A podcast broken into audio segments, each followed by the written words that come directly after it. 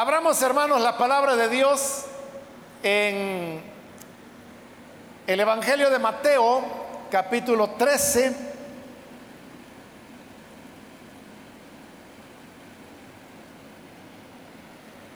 Ahí vamos a leer la, la escritura.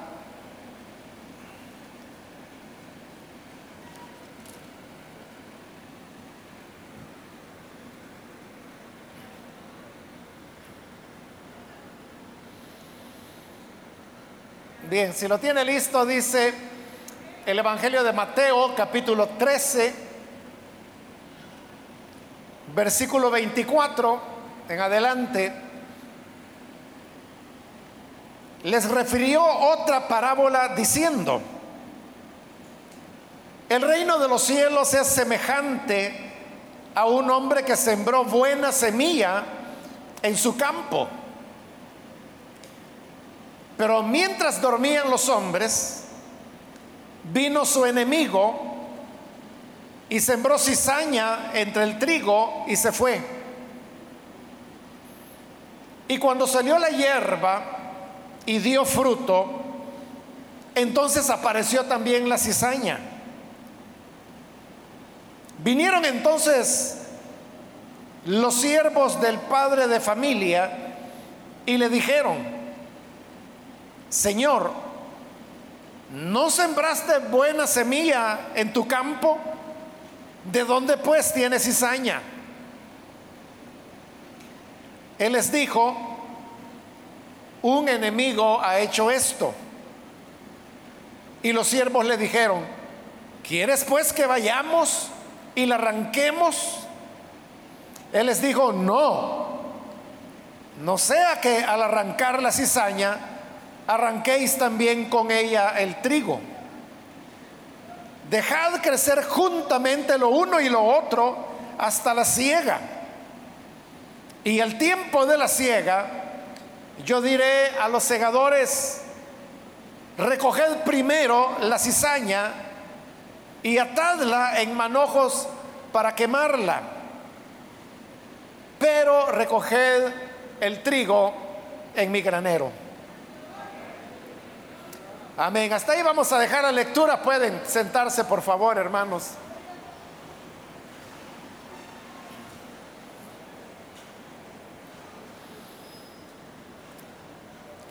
Hermanos, acabamos de leer esta parábola que únicamente se encuentra en el Evangelio de Mateo y que nosotros la conocemos con el nombre del trigo y de la cizaña. Es una parábola bastante conocida, pero hay algunos detalles que quisiera, hermanos, hacerle ver en esta ocasión. La parábola no es difícil de interpretar porque el mismo Señor Jesús dio la interpretación. Se encuentra en este mismo capítulo, solo que unos versículos más adelante.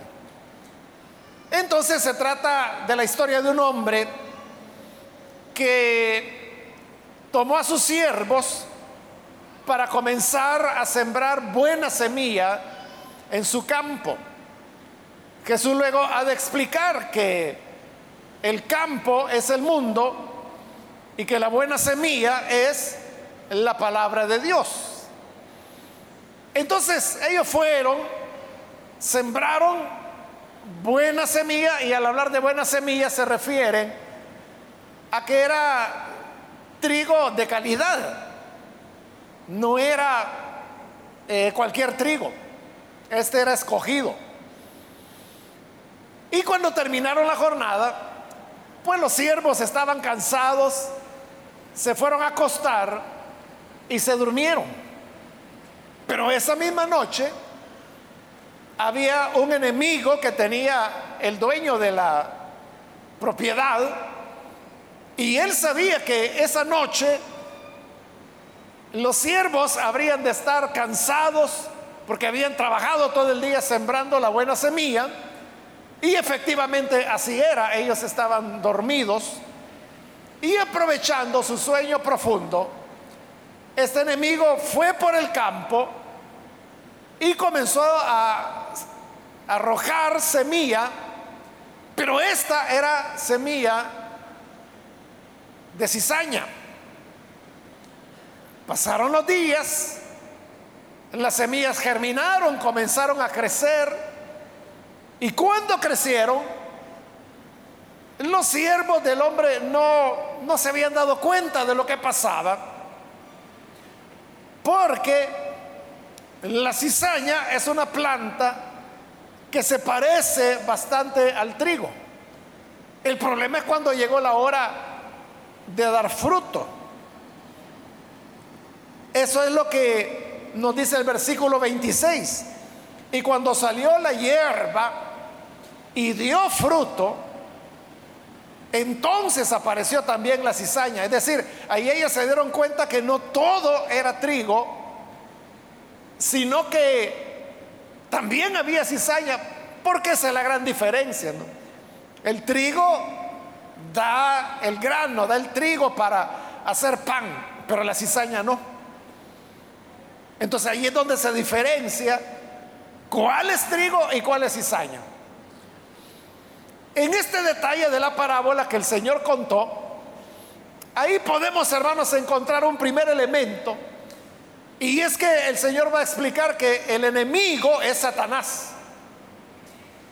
Y la palabra Satanás exactamente lo que significa es adversario. Porque eso es lo que Satanás hace todo el tiempo. Está adversando la obra de Dios. Él se opone a la obra de Dios. Pero fíjese, ¿cómo es que Él se opone? No es que él fue al campo del Señor para arrancar la semilla de trigo. No, no, no hace eso. Él dejó que la semilla de trigo estuviera ahí donde los siervos del Señor la habían plantado. Lo que él hizo no fue destruir, sino que añadir. Y lo que añadió fue la semilla de cizaña. Por eso es que cuando llegó la hora de dar el fruto, los siervos del Señor quedan sorprendidos que había trigo, pero que también había cizaña, mala hierba.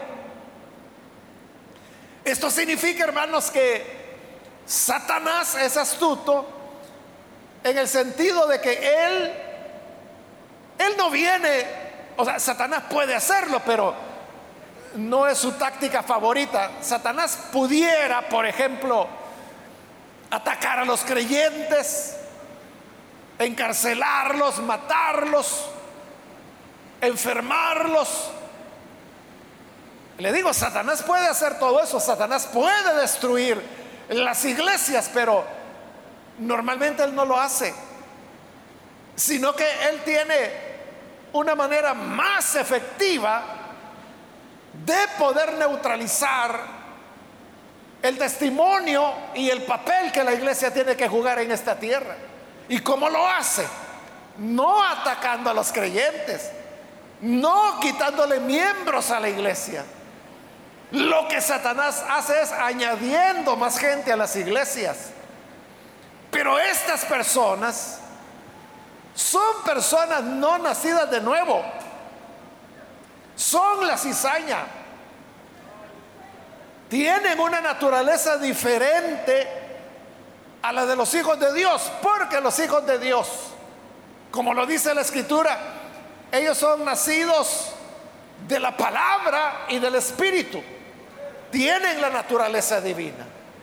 En cambio, la cizaña son hombres, mujeres, pueden ser jóvenes o ancianos pero que no tienen la naturaleza espiritual, no son nacidos de nuevo, están dentro de las iglesias, son religiosos, pueden cantar las alabanzas, usan la Biblia, oran, conocen la Biblia, incluso pueden tener privilegios, pueden ser predicadores, pueden ser ministros, pero no son trigo del Señor.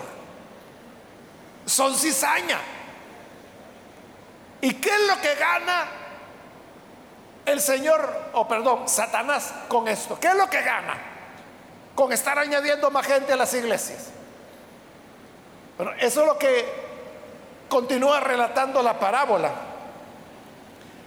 Porque dice el versículo 27 que cuando ellos vieron que no solo era trigo, el trigo que ellos habían sembrado, el que había en el campo, sino que también había cizaña, dice el 27, vinieron entonces los siervos del padre de familia y le dijeron, Señor, ¿no sembraste buena semilla en tu campo? Ellos habían sido los sembradores. Ellos sabían que, que era lo que habían sembrado. Y ellos sabían que lo que habían plantado era semilla y buena semilla. Por eso le están preguntando, ¿no sembraste buena semilla en tu campo? Y la otra pregunta, ¿de dónde pues tienes cizaña? Es decir, que los siervos del Señor estaban perplejos, porque no entendían cómo podía ser eso. Ellos decían, hombre, si nosotros, nosotros la sembramos, estamos seguros que lo que sembramos fue buena semilla. Y entonces, ¿de dónde salió esta cizaña? Esta perplejidad que los siervos del Señor tenían, hermano, eso exactamente es el propósito y la herramienta de Satanás. Lo que él quiere es perturbar a las personas, dejarlas perplejas. ¿Y con qué las dejan perplejas? Con lo mismo, con lo mismo que ocurrió acá. ¿Qué preguntaban los siervos? ¿Acaso no fue buena semilla la que sembraste? ¿Cómo es que tiene cizaña? Eso exactamente es lo que las personas se preguntan, pero no con respecto a trigo y cizaña. En el fondo es la misma pregunta. Porque las personas lo que preguntan es esto, bueno, ¿y que no es iglesia ahí? Pues. ¿Y que no es ahí donde enseñan la palabra de Dios? Entonces, si es iglesia y si dicen que son hijos de Dios, entonces, ¿cómo es de que son mentirosos? ¿Cómo es que son ladrones o cómo es que andan en pecado? ¿Cómo es que se emborrachan? ¿Cómo es que el fulano le quitó a la mujer al mengano? La gente se queda perpleja. Porque claro, hermano, esa es la, la idea que uno tiene. Es, es la lógica, ¿verdad? Si las iglesias es donde está el pueblo de Dios. Y si a las iglesias llegan personas que lo que quieren es aprender de la palabra de Dios y quieren aprender de ella para ponerla por obra. Entonces, si así son las cosas, ¿de dónde salen los pícaros? Y como le dije que cizaña puede ser un miembro, puede ser alguien que tiene privilegio, puede ser diácono, puede ser incluso un predicador, un pastor. Entonces la gente ahí es donde se queda perpleja y dice, bueno, ¿y que no era el pastor fulano? ¿Cómo es que hizo tal cosa? Hoy por la mañana, hermano, bien temprano estaba viendo un periódico de Sudamérica, no me recuerdo ahorita cuál era, pero vi una noticia ahí que decía, eh, un pastor, no recuerdo el nombre, pero decía que habían detenido a un pastor y que estaba bajo una investigación por manejos o por conductas inapropiadas. Realmente solo vi el titular, no, no leí el detalle. Bueno, pero ahí tiene el ejemplo. ¿Qué es lo que piensa la gente?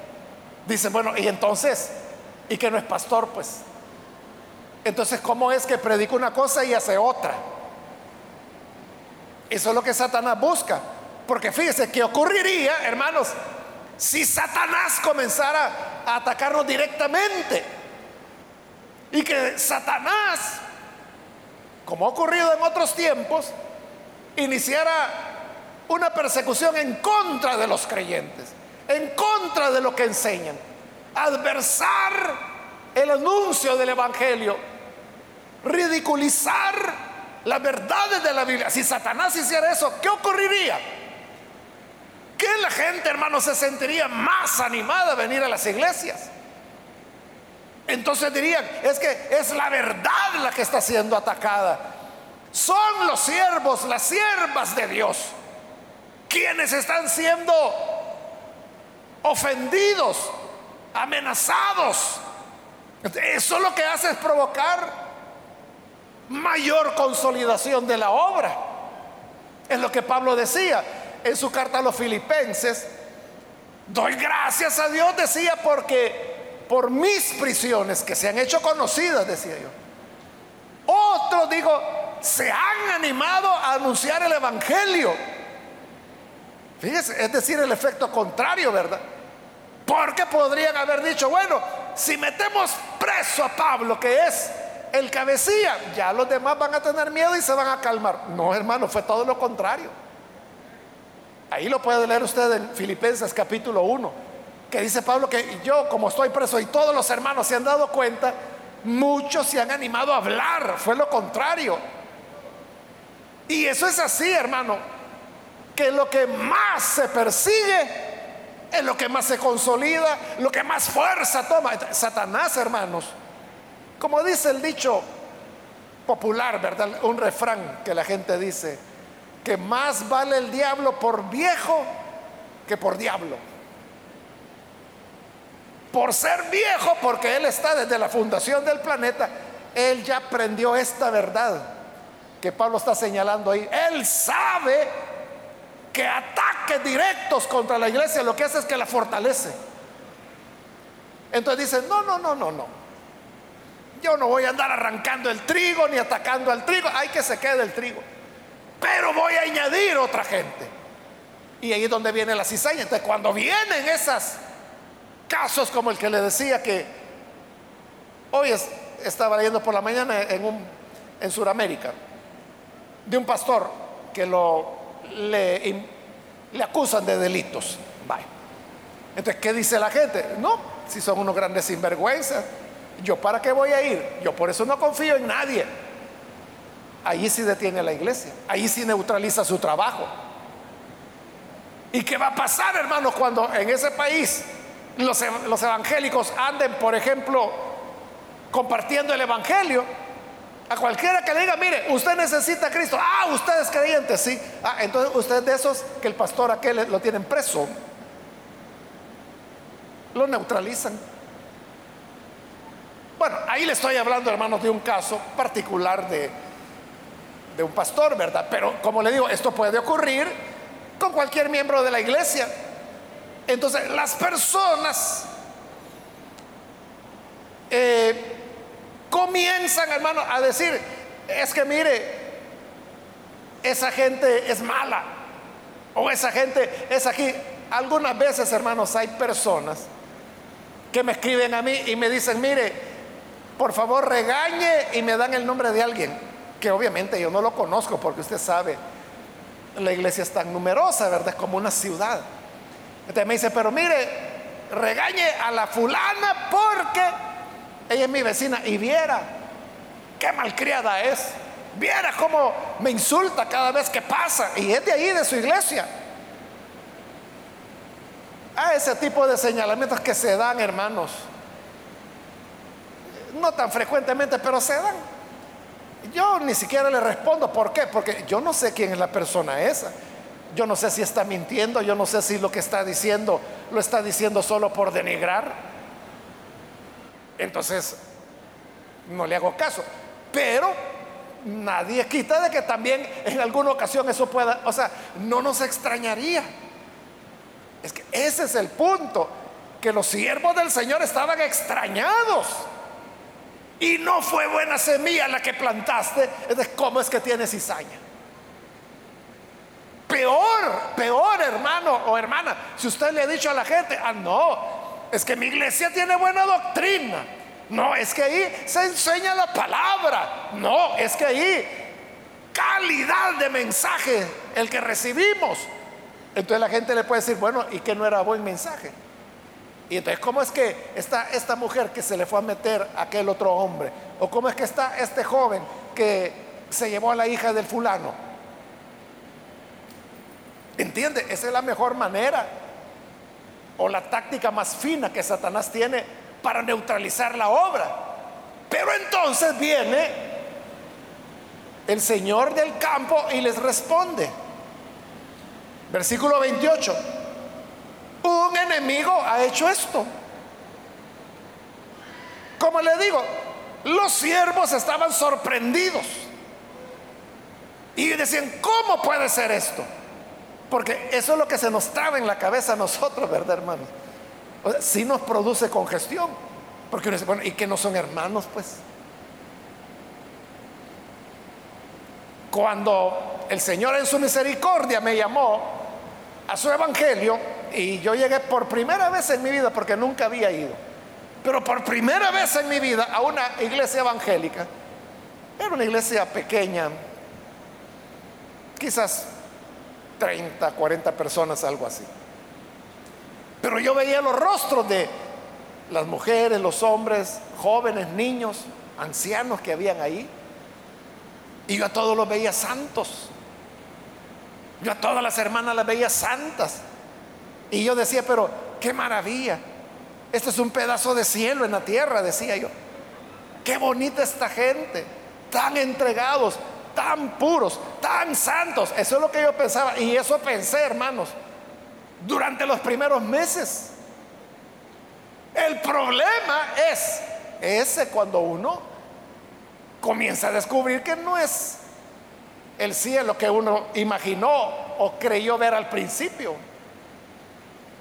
Todo comenzó, hermanos, cuando un joven con el cual habíamos llegado juntos a la iglesia, teníamos por eso mucha amistad, y un día en confianza viene y me cuenta, y me dice, fíjate que la hermana fulana me anda enamorando. Y esta fulana era, hermano, una señora casada y con hijos, hijos ya adolescentes, que llegaba a la iglesia. Y yo le dije, no puede ser, ¿cómo no? Me dice. ¿Estás seguro? Sí, me dice, porque voy a andar inventando algo así. Y yo sabía que, bueno, pero cuando él me dijo eso, yo me quedé sorprendido, porque esta hermana era una de las que yo le había visto que le resplandecía el rostro con la gloria de Dios. Y resulta que, bueno, si este hermano, el amigo mío, el joven, no hubiera estado bien parado, hermano, hubiera fracasado, ¿verdad? Porque él, ella le hacía insinuaciones abiertas. Bueno, esa fue mi primera gran decepción, ¿verdad? Pero yo no sabía de esto, hermano. Por lo que le digo, ¿verdad? Porque esa es la lógica. Entonces uno dice, bueno, si es iglesia, es gente buena. Si es iglesia, están queriendo hacer las cosas bien.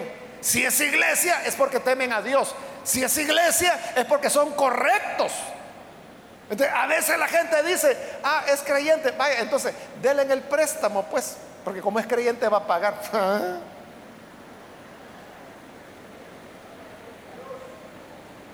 No es que la gente sea tonta, lo que ocurre es que es la lógica, es lo que lo Señor, y que no sembraste buena semilla. Si tú has estado enseñando la palabra, has estado enseñando lo correcto, ¿cómo es que hay mala hierba? Porque hay mala hierba dentro de las iglesias. Siempre lo habrá. Porque esa es la táctica de Satanás. Entonces, si usted es de las personas que dice, ah, no, esta iglesia sí que está mal, usted puede buscar otra. Hay muchas, ¿verdad? Va a otra iglesia y lo que le digo, cuando uno llega, uno lo ve santos a todos, todo lo ve lindo, pero pasarán semanas y usted se va a dar cuenta que quizás está peor ahí la cosa. No, me voy a otra iglesia. Y así usted puede andar de turista por los cientos de iglesias o miles que pueden, de iglesias que pueden haber en el país. Y en todo lugar usted nunca va a encontrar ángeles alabando a Dios, nunca. Entonces viene el Señor de la viña y le responde, no, es que, porque se extraña, un enemigo lo hizo. Les está diciendo, es que lo que ocurre es que yo tengo un enemigo. Y es un enemigo que odia lo que yo hago. Ese es Satanás, el enemigo, el adversario del Señor. Entonces no nos extrañemos, hermanos. Esto tenemos que saberlo. Tenemos que tener cuidado. No confiar en cualquiera. Tampoco, hermanos, se trata de llegar a una incredulidad total donde uno diga, no, yo no creo en nadie. Todos, este montón de gente que viene aquí, todos son unos grandes hipócritas. No, eso tampoco sería correcto ni sería cierto. Porque recuerde la táctica de Satanás. Es sembrar cizaña, pero ¿a dónde? Donde hay trigo. Siempre hay verdaderos hijos e hijas de Dios. Porque si todo fuera cizaña, ¿para qué va a llegar Satanás a sembrar más cizaña si ya está lleno? Entonces, por eso le digo, uno tiene que tener cuidado, no creer que cualquiera parece ser lo que es. O sea, uno le ve la cara de creyentes, uno los ve como diáconos, como diaconisas, uno los ve como predicadores, como hermanos, como servidores como hermanos que no fallan en venir. Uno así lo ve. Pero ¿quién de verdad, hermano, es temeroso de Dios?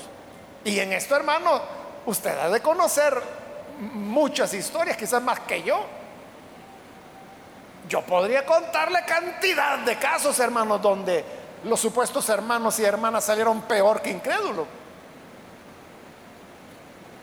Pero usted sabe que es cierto y no nos vamos a meter por ese camino. Pero lo que tenemos que entender es que hay un enemigo de la iglesia. Hay un enemigo de la obra de Dios. Pero como le digo, es muy astuto. Tiene milenios de andar sobre esta tierra. Como allá en el libro de Job, cuando Dios le preguntó a Satanás, ¿de dónde vienes? Y él le dijo, ando rodeando la tierra, caminando por la tierra.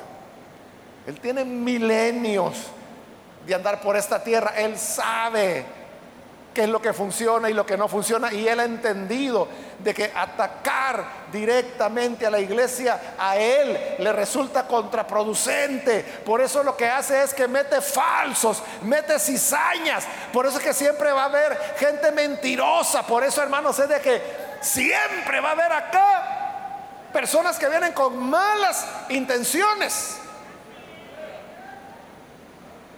Que vienen a robar. Y le estoy hablando así de robar, robar. Tengo en mente un muchacho de que, bueno, estuvo en uno de los proyectos que nosotros tenemos en comunidades. Hermano llegó a llevarse lo que pudo.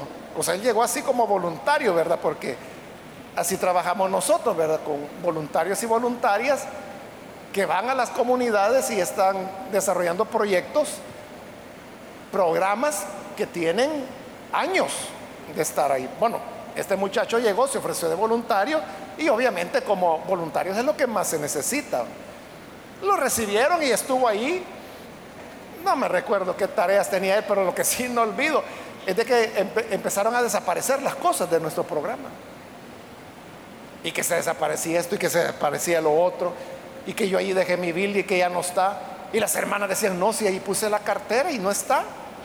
Bueno, hasta que con las semanas entonces fueron identificando que siempre que este muchacho estaba, algo se desaparecía. Cuando él vio que estaban cerca de él, se retiró, pero continuó viniendo acá. Y era astuto, yo no sabía del caso de él, fíjese, pero yo veía de que Normalmente cuando terminaba de predicar, él me buscaba y me decía, hermano, ¿se puede tomar una foto conmigo? Y me abrazaba y se tomaba la foto. lo que yo no sabía es de que esas fotos, y eso lo hizo varias veces, las actualizaba porque las subía a su perfil. Entonces él se presentaba como el gran hombre de Dios, como que yo lo conocía, ¿verdad? Es que si usted viene y me dice, me quiero tomar una foto con usted, o sea, yo no, ¿por qué le voy a decir que no? Pero tampoco le ando preguntando, ¿y usted quién es? ¿Cuál es su fecha de nacimiento? Número de DUI. O sea, no, yo no le pregunto nada. Eso así este muchacho. Bueno, mire, como ya no pudo hacerlo en nuestro programa, comenzó a hacerlo acá. Y empezó, hermanos, a, para no hacer larga la historia, terminó robándose papelería de la iglesia. O sea, papeles membretados oficiales de la iglesia y con eso pedía donaciones. Eso es un delito. Bueno, robar es un delito, ¿verdad? Pero eso de, por ejemplo, que, que robó eh, papelería nuestra de la iglesia y él afirmaba pidiendo donaciones a instituciones. Imagínense algo que nunca hacemos nosotros. Nosotros no andamos pidiéndole nada a nadie. Nosotros a quien le pedimos es al Señor, quien sabemos de que a través de todos nosotros damos para la obra de Dios. pero eso que estaba haciendo, ese es un delito que se llama falsedad material.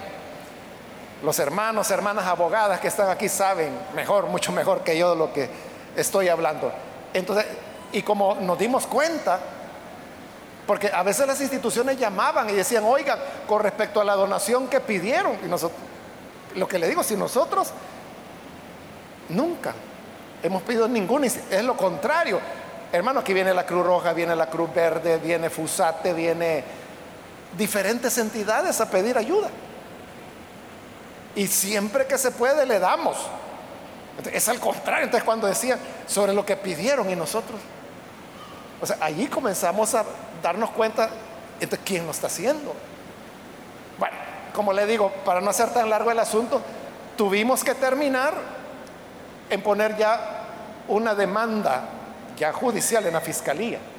O sea, ese muchacho, el día que lo agarren, hermano, la iglesia tiene una demanda contra él. Parece que él se dio cuenta, porque nunca más volvió a aparecer por aquí. Es que como que él era así, hermano, se hacía amigo de todos, ¿verdad? Y entonces todos lo veían como hermano, todos lo veían como un gran joven, ¿verdad? Como un gran muchacho. Así creo yo, ¿verdad? Pero no sé, ¿verdad? Pero creo yo de que así él se enteraba de lo que ocurría y alguien le dijo, o sea, estás demandado con la fiscalía, ¿verdad? Eso fue hace años, hermano, y el muchacho nunca más volvió a aparecer. Y yo creo que no siguió con eso porque lo hubieran detectado más rápidamente. Bueno, entonces allí, vaya, mire, no todo es trigo, no todo es, buena gente. Y, claro, hermano, cuando uno ve a un muchacho, un joven, uno piensa lo mejor porque uno dice, no, si, es un joven, está comenzando la vida, ¿qué mañas podrá tener? Ya cuando alguien, hermano, ya es adulto, es viejo, uno dice, bueno, este a saber de dónde viene de rodar, Pero no. Por eso le digo que cizaña puede ser un joven, una señorita, un adulto, un anciano. O sea, no hay diferencia. Así es Satanás. pero Jesús dijo, ¿y por qué se extrañan? No sabían o se les olvidó que yo tengo un enemigo. Y Satanás, hermano, no va a ir a atacar al cielo, ¿verdad? No va a ir a atacar al Hijo de Dios que está a la diestra del Padre. No. ¿Qué va a atacar él? El pueblo que el Señor dejó. La iglesia que él dejó. Y como el ataque, ya le dije, no tirándole bombas, no botando el techo para que nos caiga encima y nos mate a todos. No. Enviando más gente, enviando cizaña. Y por eso habrá de todo. Y por eso les dijo el Señor de la viña, o del campo más bien. Porque se extraña. Es que yo tengo un enemigo, un enemigo lo hizo.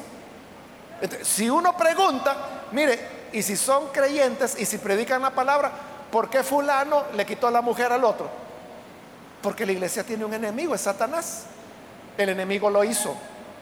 Y aquel mengano, ¿por qué? Mire, yo le presté porque me dijo que era de la iglesia, por eso. Y mire si he vuelto. Hoy mi enemigo es, Satanás lo hizo.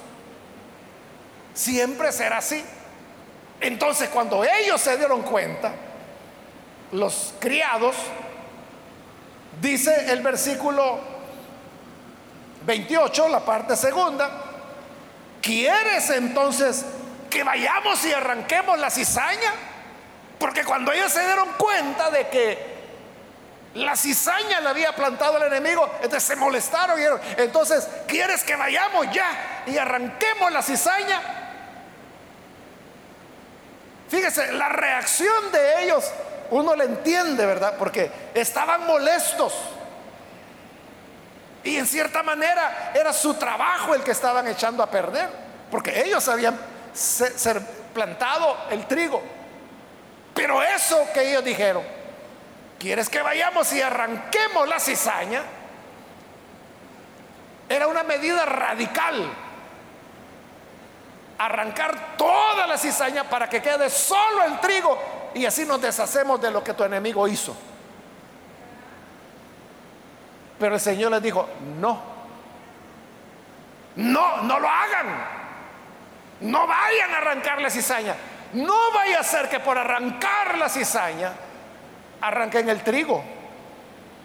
Entonces, este detalle de la parábola, hermanos, nos habla del peligro que tienen los radicalismos. ¿Y qué son los radicalismos? Son, hermanos, cuando dentro de las iglesias o por algunas personas toman una posición radical, implacable, que dice, ah, fulano falló, sáquenlo de la iglesia. Mire, andan diciendo que la hermana fulana le hace ojitos al sultano, sáquenla de la iglesia. Ese radicalismo.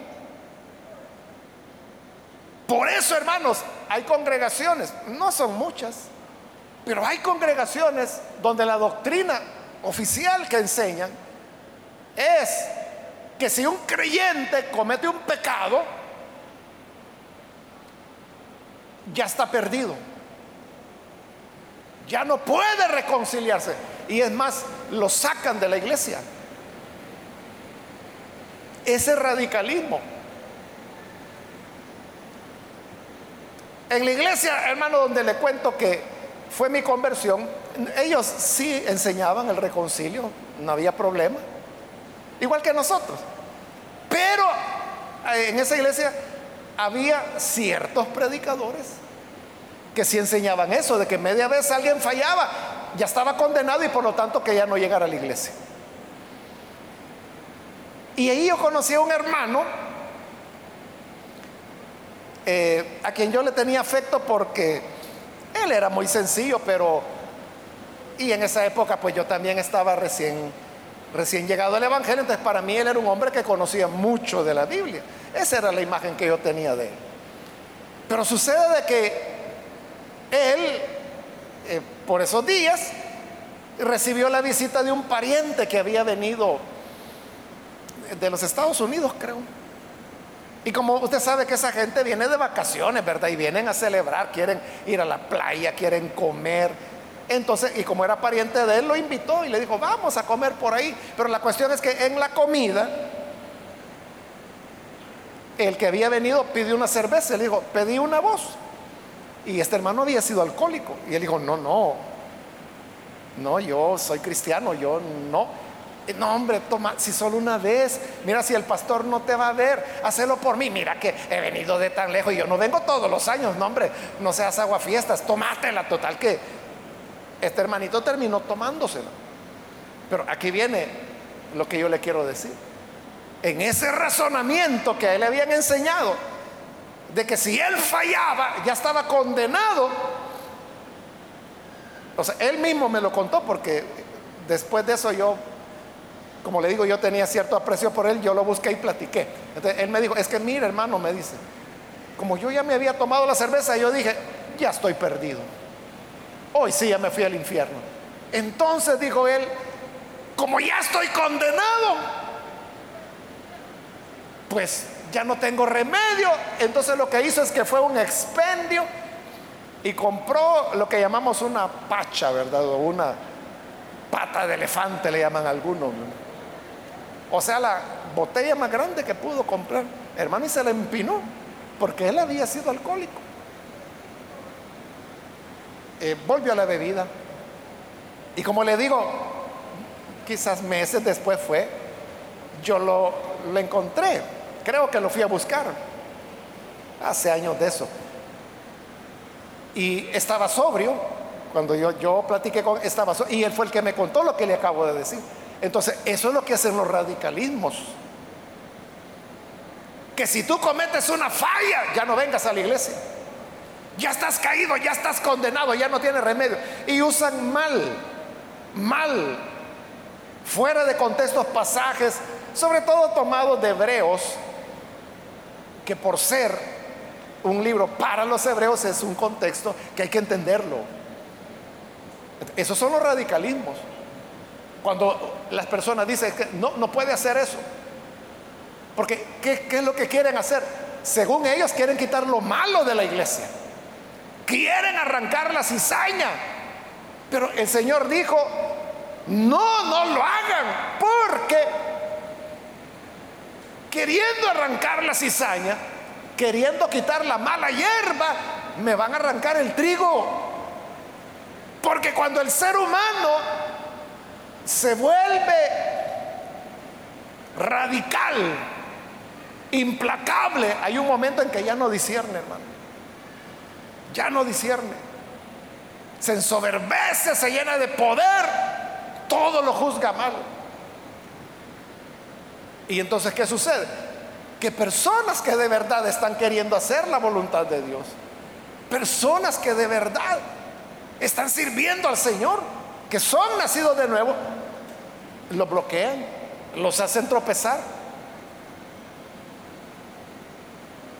Porque el radical piensa que es cizaña cuando realmente es trigo.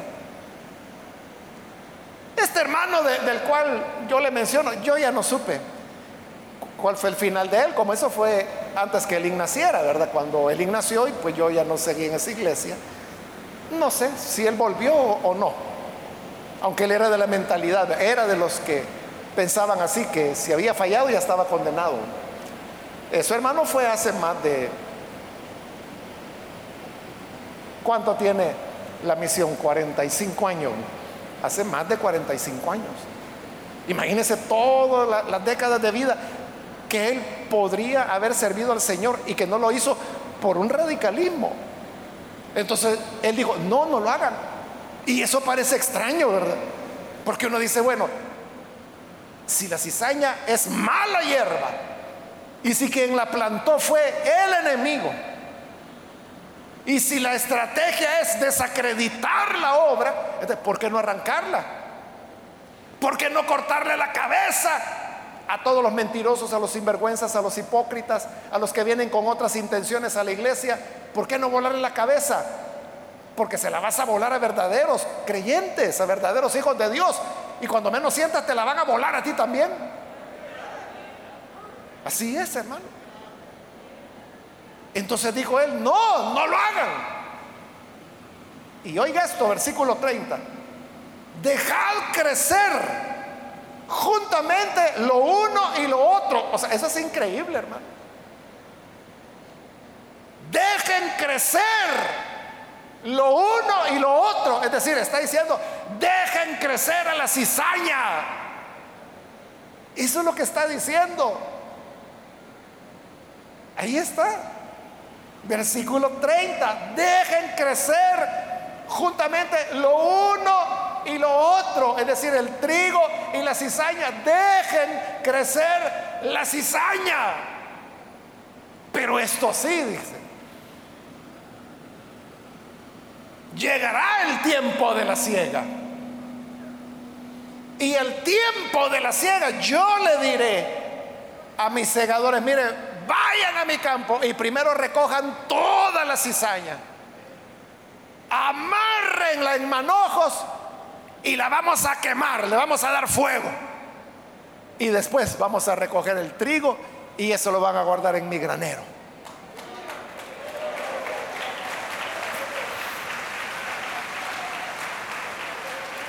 Cuando el Señor explicó la parábola, Él dijo que los segadores eran los ángeles.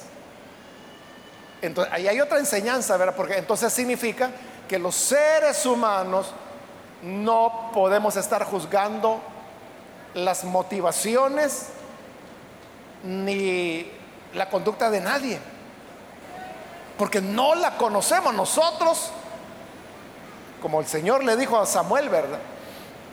Solo vemos lo de afuera, no vemos el corazón. Pero los ángeles, ellos sí saben exactamente quién es trigo y quién es cizaña. Entonces les dijo, ustedes no lo hagan, ustedes dejen, dejen que la cizaña crezca, pero va a llegar el día de la cosecha. Llegará el día del final de todas las cosas y en ese final, ahí sí, el Señor dirá a sus ángeles, mire, primero van a ir a sacar a todos los hipócritas que estaban ahí metidos en la iglesia. Y los van a amarrar en manojos y los van a quemar, es lo que dice la parábola. Y ya después recogen a mis hijos y los llevan a mi granero, que es el nuevo cielo y la nueva tierra que Él prepara para nosotros.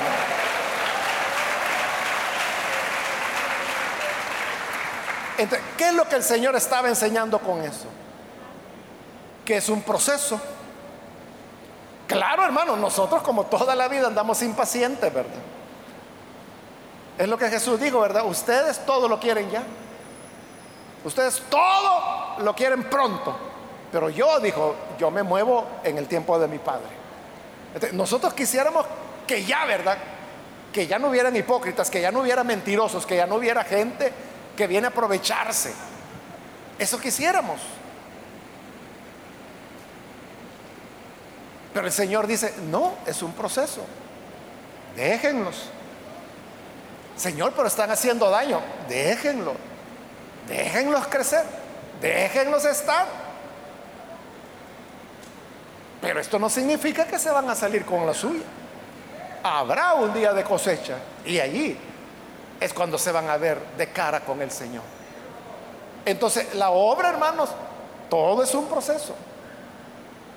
Son procesos que Dios está desarrollando. Entonces, hay personas que hoy, cuando nosotros las vemos, nosotros podemos decir, no, si este es un, un gran cizañón, decimos, ¿verdad? Esta mujer es una gran cizañuda, decimos. Y puede ser que el día de mañana se desarrollen espiritualmente y son grandes hombres, mujeres de Dios.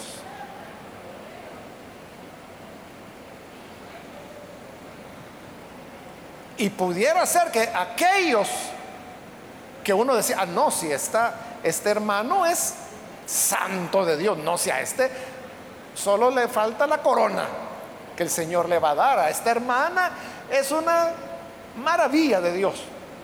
Y quizás son la verdadera cizaña. Entonces, como no sabemos, porque el Señor dijo, ustedes, seres humanos, no, no, no, no lo pueden distinguir. Por eso yo no voy a enviar hombres a que cosechen. Voy a enviar a mis ángeles. Porque ellos tienen la mente de Cristo. Ellos conocen el corazón de cada cual.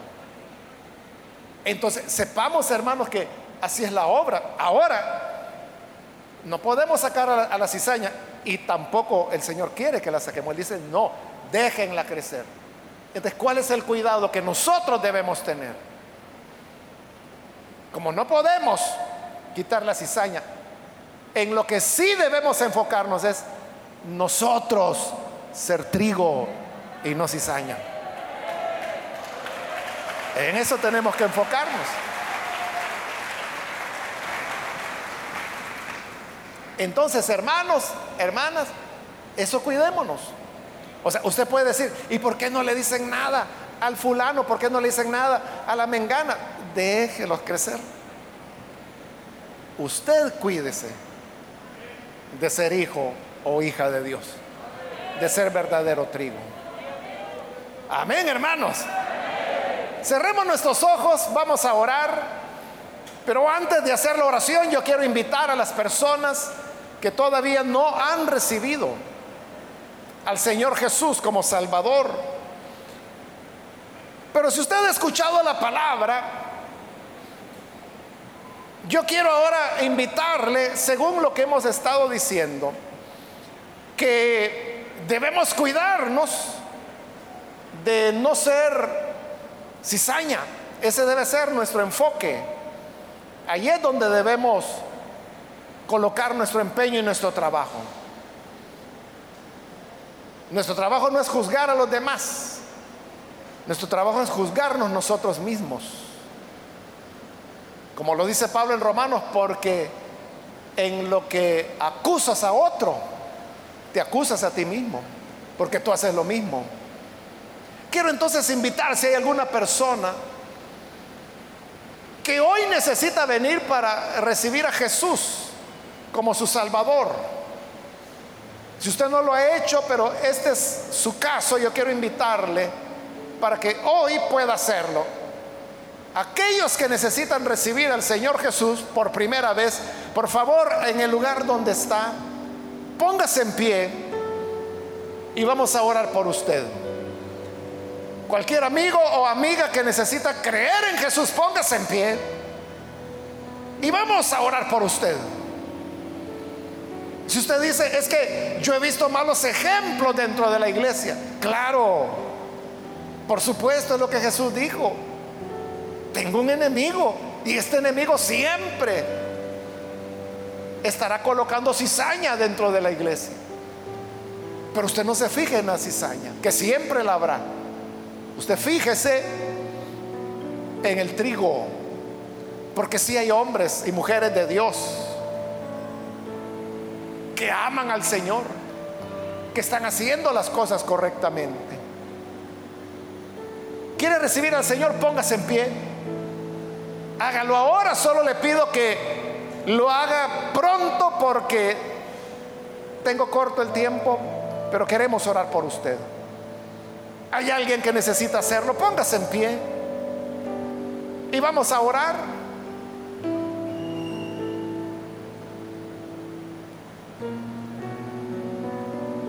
También quiero invitar si hay hermanos o hermanas que se han alejado del Señor, pero hoy necesita reconciliarse. También póngase en pie.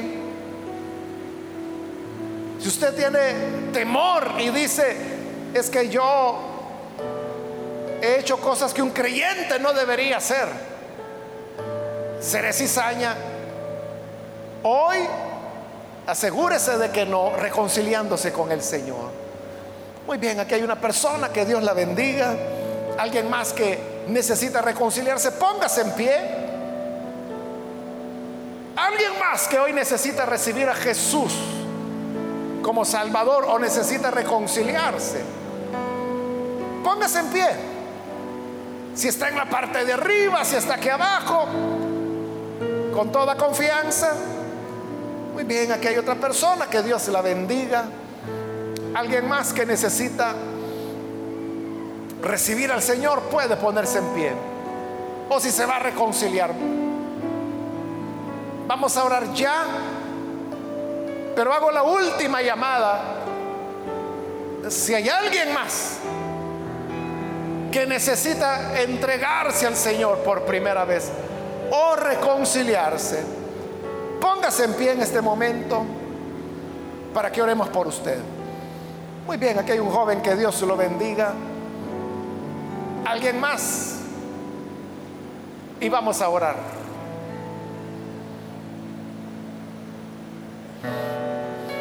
Muy bien, aquí hay dos personas más. Que Dios les bendiga. Vamos a orar en este momento. A usted que nos ve por televisión, le invito también para que se una con estas personas que están acá y reciba también al Señor. Padre amado, gracias por las personas que están acá y también a través de los medios de comunicación uniéndose a esta oración. Te rogamos, Padre, que les perdones, que les des vida nueva, que puedan amarte, que todo, Señor, podamos vivir para ti. A los que se arrepienten o se reconcilian, perdónales. Trae, Señor, a ellos el gozo de tu salvación, la presencia de tu Espíritu, que es el que nos da testimonio de que somos hijos de Dios, de que somos trigo y que vamos a tu granero. Ayuda a todo tu pueblo, a tu iglesia, para que podamos, Señor, siempre agradarte. Guárdanos del mal.